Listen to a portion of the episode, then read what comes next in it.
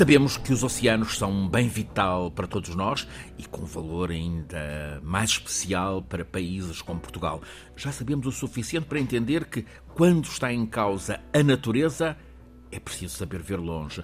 Não se pode ficar pelo curto prazo. Sabemos o que é que tem feito mal aos oceanos e parte passa pelas nossas mãos. É o tanto plástico atirado ao mar, contaminações várias, é a sobrepesca, os excessos da pesca industrial, é a mineração, exploração mineira de águas profundas, acresce a acidificação das águas dos mares, o efeito, vamos chamar-lhe de forno, resultante da atividade humana, o aquecimento da camada superior dos oceanos, efeito que disparou nas últimas décadas em forma de ondas de calor também no mar, em consequência, há perdas de biodiversidade, que se junta ao efeito das alterações climáticas, que é a subida do nível da água do mar, que invade territórios terrestres. Ribeirinhos já está a invadir.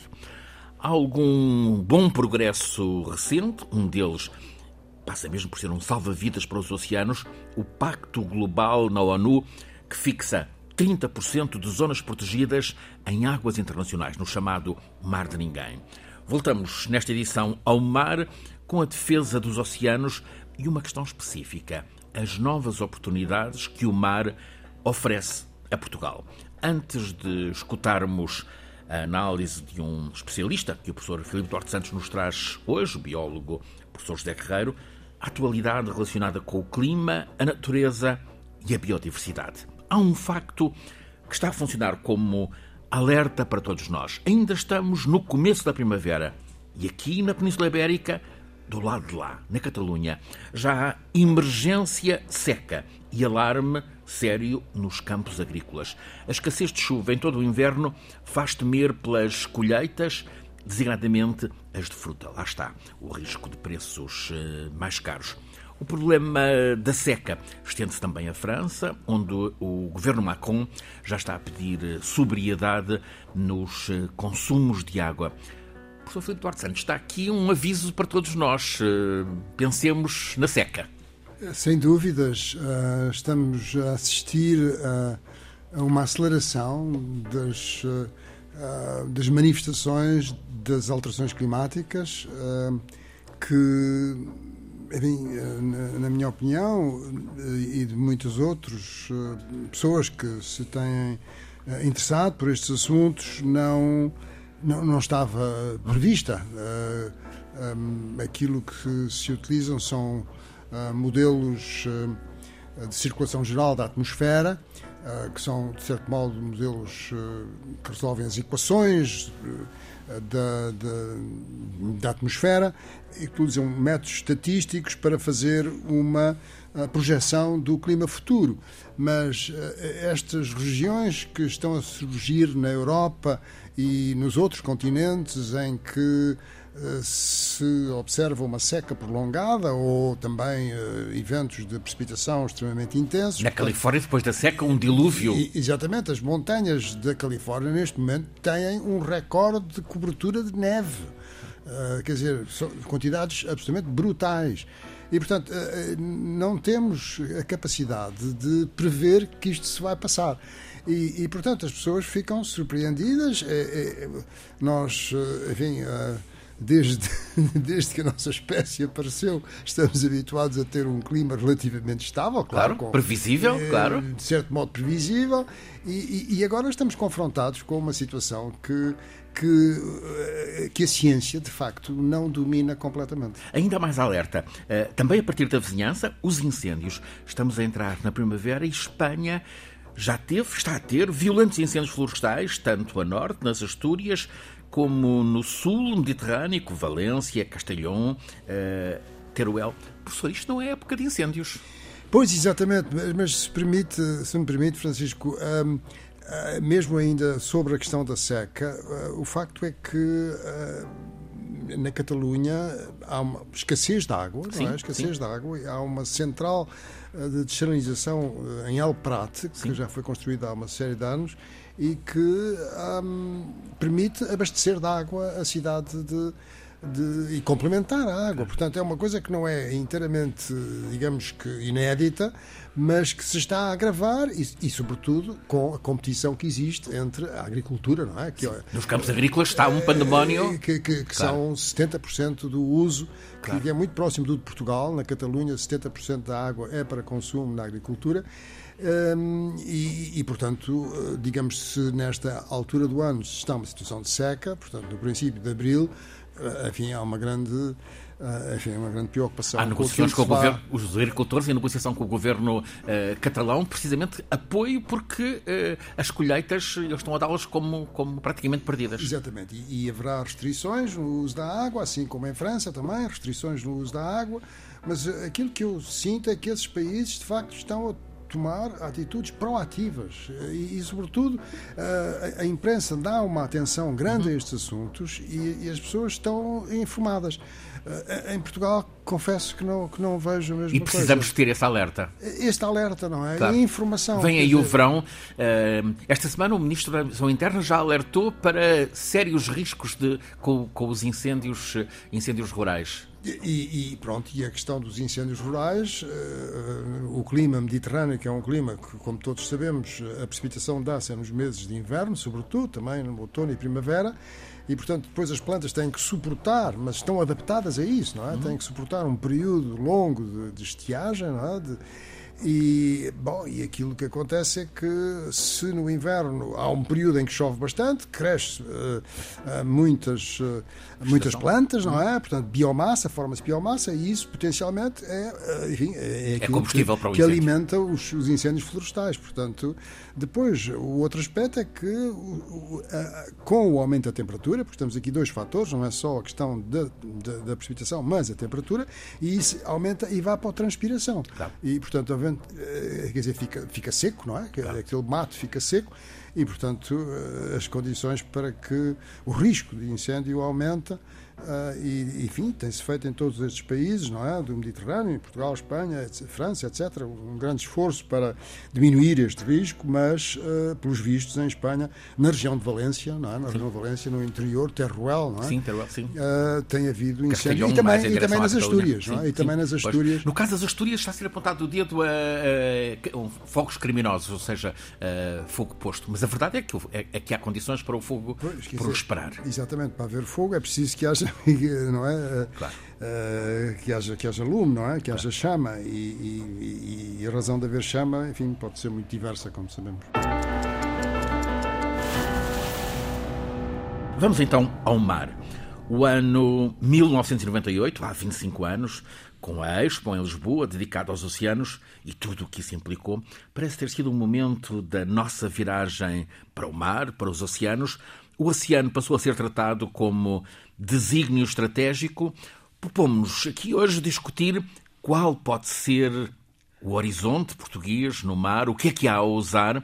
E o professor traz-nos um convidado, uh, professor José Guerreiro, quer apresentá-lo? Tenho muito prazer nisso, uh, em termos aqui assim de novo. Um reencontro. Uh, e, e, agradeço esta colaboração do professor José Guerreiro, biólogo, doutorado em Ecologia, professor agregado em Ciências do Mar na Faculdade de Ciências da Universidade de Lisboa, desenvolve investigação na área da governança ambiental e marinha, coordena o Grupo de Investigação de Governança e Sustentabilidade, o Oceano um, Centro Mare, e leciona ainda nas universidades Agostinho Neto de Angola e Eduardo Mondlane de Moçambique. É coordenador da iniciativa de promoção do empreendedorismo azul mar Startup Desempenhou uh, vários cargos uh, públicos, secretário de Estado do Ambiente, diretor-geral do Ambiente, presidente do Instituto de Promoção Ambiental, presidente da Comissão de Acompanhamento da obra da Ponte Vasco da Gama, bastonário da Ordem dos Biólogos e é conselheiro uh, do, um, do, do, no Conselho Nacional do Ambiente e do Desenvolvimento Sustentável, em que tem dado uma contribuição inestimável, muitíssimo boa. Bem-vindo, José Guerreiro, neste, neste regresso à escala do clima. Há o maravilhoso lado natureza no mar, nos oceanos, mas há também a riqueza económica. José Carreiro, qual é o potencial? O que é que temos no mar? O que é que nos falta cuidar? Muito obrigado. Eh, é um prazer estar aqui de novo. De facto, Portugal tem a riqueza fundamental em termos daquilo que são os seus recursos marinhos e, sobretudo, também naquilo que é a sua posição geoestratégica na transição para o Atlântico Sul. E temos, de facto, uma tradição uh, muito grande, de séculos, que é valorizada externamente, devo dizê-lo, naquilo que é o nosso uh, domínio e prestígio daquilo que são as ciências oceânicas.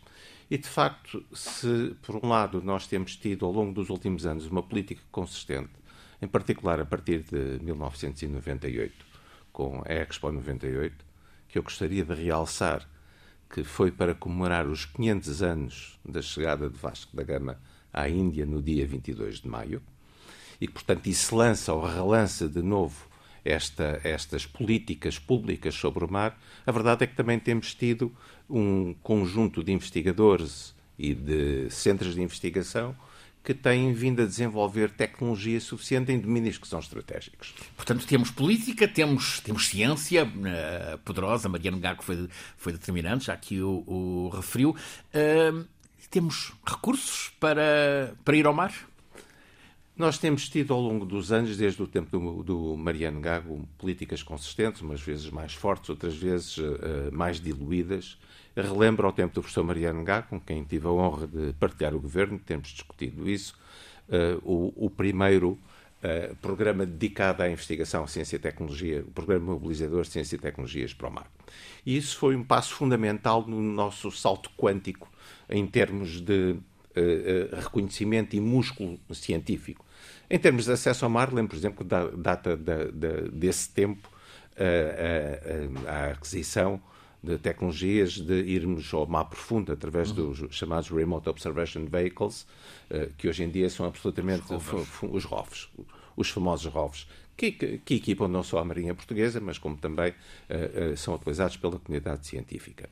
E, portanto, isso, ao mesmo tempo, isso mobilizou a criação dos recursos humanos, nomeadamente dos doutores. Uh, passa propaganda, o centro a que eu pertenço, o Centro Mário, uhum. tem neste momento 350 doutorados. É notável e, e, e, os outros em Aveiro, no Porto, no Algarve, e, portanto, essa, essa massa científica, e também nas regiões autónomas, em particular no, nos Açores, Açores eh, que é, eh, do ponto de vista científico-tecnológico, absolutamente estratégico, e não só, e, portanto, nós temos vindo a adquirir com os recursos que temos. Quem está a ouvir-nos há de estar a pensar, mas então, mas e a Marinha uh, não tem barcos? Ora, ora, ora ainda, bem, um ainda, ainda, bem que me faz essa pergunta.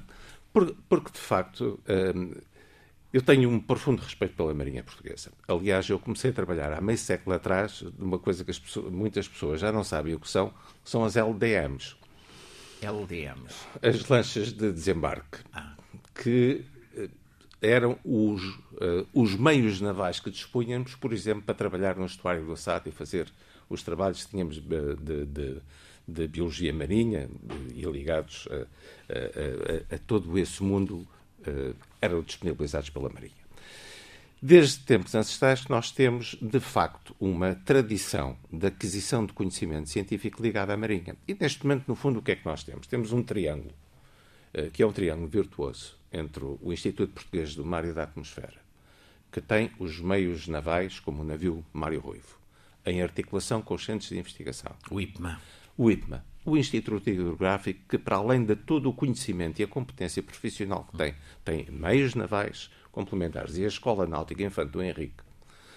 Que, o hidrográfico com passado, aliás, passado, náutica, presente, claro. meios, competências e tudo isso é que faz o núcleo duro que, em colaboração com os centros de investigação, consegue criar esta rede que nos permite ter uh, meios razoáveis obviamente em colaboração também com os parceiros externos. Hoje em dia o mar é de tal forma complexo que ninguém se pode arregar enquanto país sozinho, exceto as grandes potências, de conseguir uh, ter os meios suficientes claro. para uh, investigar, ainda por cima, uma zona económica exclusiva como nós temos. E, portanto, Há um, há um, dado complementar que é o mundo CPLP, o mundo lusófono. Uh, para lá do, do mar português, há, um, há, parcerias com países eh, lusófonos e, no fim de contas, o mar de países lusófonos tem uma grande expressão planetária.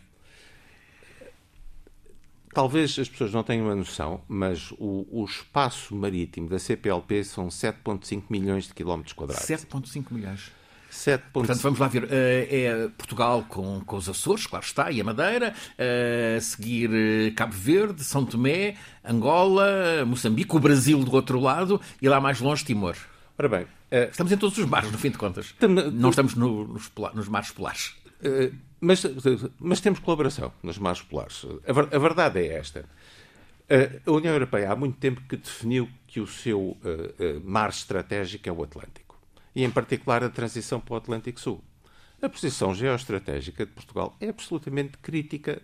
E, por isso, e bem, no espaço da CPLP foi definida a estratégia dos oceanos para a CPLP.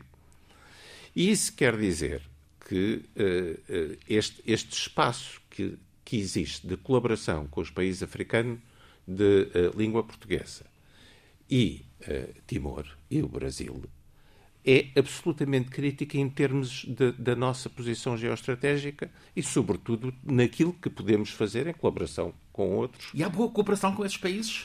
Eu, pessoalmente, o José Guerreiro funciona com Angola, com Moçambique, designadamente? Angola, Moçambique, Cabo Verde, ultimamente com, com, o Brasil. Também já trabalhei em São Tomé, só não consegui ainda trabalhar uh, na Guiné. Uh, mas a colaboração tem sido uh, bastante interessante e franca e aberta, sabendo as limitações que, que Portugal tem, mas também havendo uma relação bionívoca de conhecimento e, sobretudo, Portugal pode trazer parceiros também muito interessantes, fazendo não apenas os acordos bilaterais, mas multilaterais, quer ao nível da União Europeia, quer a nível de parcerias. Não nos vamos esquecer que, neste momento, Portugal com a França são de facto as grandes potências de zona económica exclusiva em termos de espaço marítimo. Sim, porque a França tem pedaços de França dispersos pelo mundo. As chamadas regiões, as chamadas regiões ultra, ultra, Os territórios ultramar, do ultraperiféricas, claro. se quisermos utilizar. E isso é absolutamente fundamental que se, que se entenda.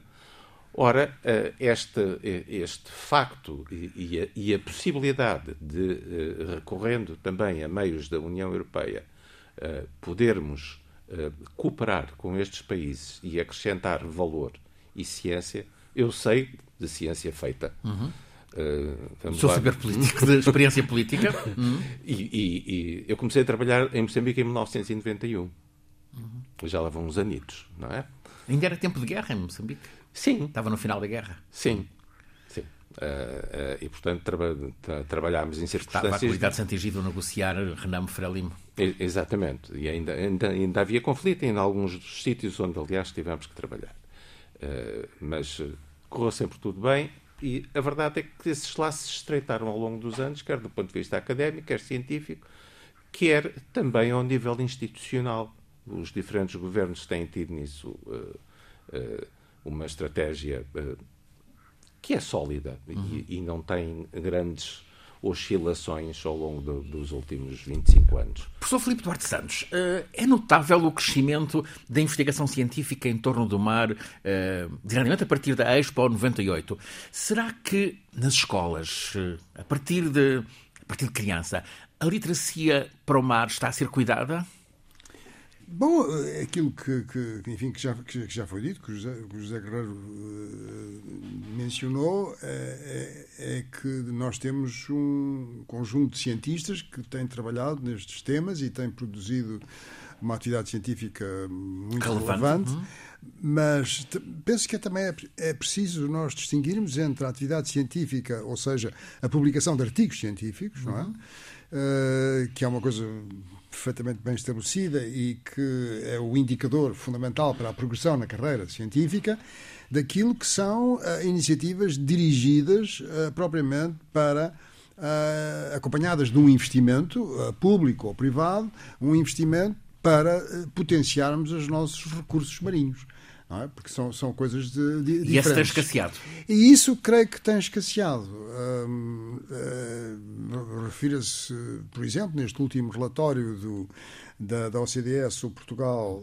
Um, a um avaliação do- eh, que foi lançado há, poucos, poucos dias, ahm, refere que o investimento público em Portugal ahm, é eh, muito, muito pequeno, não é? Quer dizer, é dos, dos mais baixos da, da OCDE. Portanto, para nós eh, aproveitarmos esses recursos, por exemplo, em termos de, dos. eh, um, daquilo que são uh, os produtos naturais que, que, existem nos oceanos e que, e que têm importância do ponto de vista uh, de, de, de, da saúde humana, não é? não estamos a falar apenas de, todo falar o tipo do que está para lá da pesca. De, todo o tipo, exatamente, todo o tipo de produtos uh, naturais, não é? Que, que, existem nos fundos marinhos, por exemplo, uhum. na, naquela zona do, do, dos Açores. Claro. portanto, a exploração de todos esses recursos naturais um, bom, e, e de facto investimento, assim como as questões relacionadas com a aquacultura, não é? As questões, uh, enfim, de potenciação das nossas capacidades de pesca, de uma pesca sustentável. Um, bom, tu, tu, tudo isso existe de facto um investimento. Um, para e, e, depois que haja uma investigação aplicada uh, que seja uh, que ampare, potente, não é? que ampare esses projetos. Portanto, esse aspecto parece-me que é realmente muito importante para nós valorizarmos o, o, recurso oceânico, não é? porque nós somos considerados, Portugal é considerado como um país que de facto tem toda uma história, não é? Como, claro. como, como, ouvimos, e, e, toda uma responsabilidade, no fundo, em relação ao oceano, não é? Porque andámos no oceano, agora andamos menos, mas quer dizer, andámos no oceano durante séculos, e, e fomos nós que enfim, como todos sabemos, não é? Que, de Castela. que desvendámos claro, imensas coisas sobre o claro. oceano. É? Zé Carreiro, assim entramos na, na economia azul. O que é que nos falta para que a economia azul avance? Neste momento, é isto exatamente o que o Filipe estava a dizer. Nós, durante muito tempo, principalmente no sistema universitário, não valorizamos suficientemente ou não apostamos suficientemente no apoio ao chamado empreendedorismo azul. Estamos agora um pouco a correr atrás do prejuízo. A verdade é que, com a criação do Fundo Azul em Portugal, os investimentos que agora estão a ser feitos nos centros de empreendedorismo chamados os hubs azuis, uhum. para instalar as startups portuguesas, e estado o tema em cima da mesa nos últimos dias, nós estamos a tentar recuperar um certo atraso que temos, que é a ligação entre o sistema científico e tecnológico e o mundo real das empresas. E definir muito bem o que é que são os setores-chave.